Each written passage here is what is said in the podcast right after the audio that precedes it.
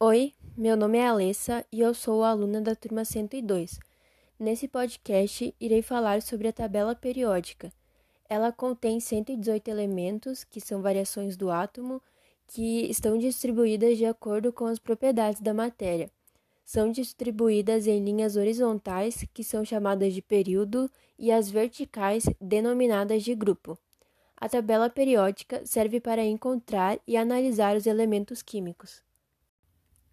Os metais são sólidos, em exceção ao mercúrio, que é líquido, possuem propriedade do brilho, conseguem formar fios, são maleáveis e eletropositivos, ou seja, eles doam elétrons.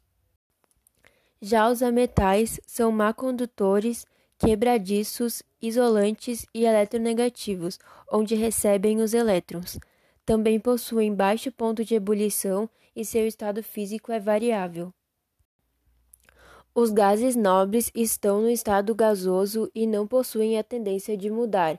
Sua reatividade é baixa, mas não nula.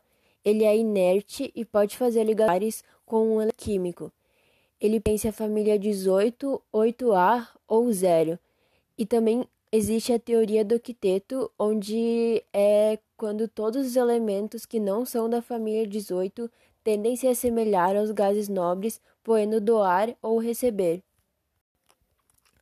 O hélio é o menor gás nobre, fecha o octeto com 2, é encontrado em balões de festa, foi descoberto no Sol e depois em outros lugares, possui família e não é reativo. Por último e não menos importante, o hidrogênio.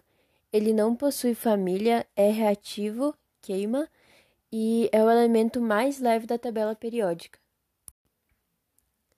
Então, concluímos que os metais, ametais, gases nobres e hidrogênio fazem parte da tabela periódica, que é um instrumento utilizado até hoje para analisar os elementos químicos.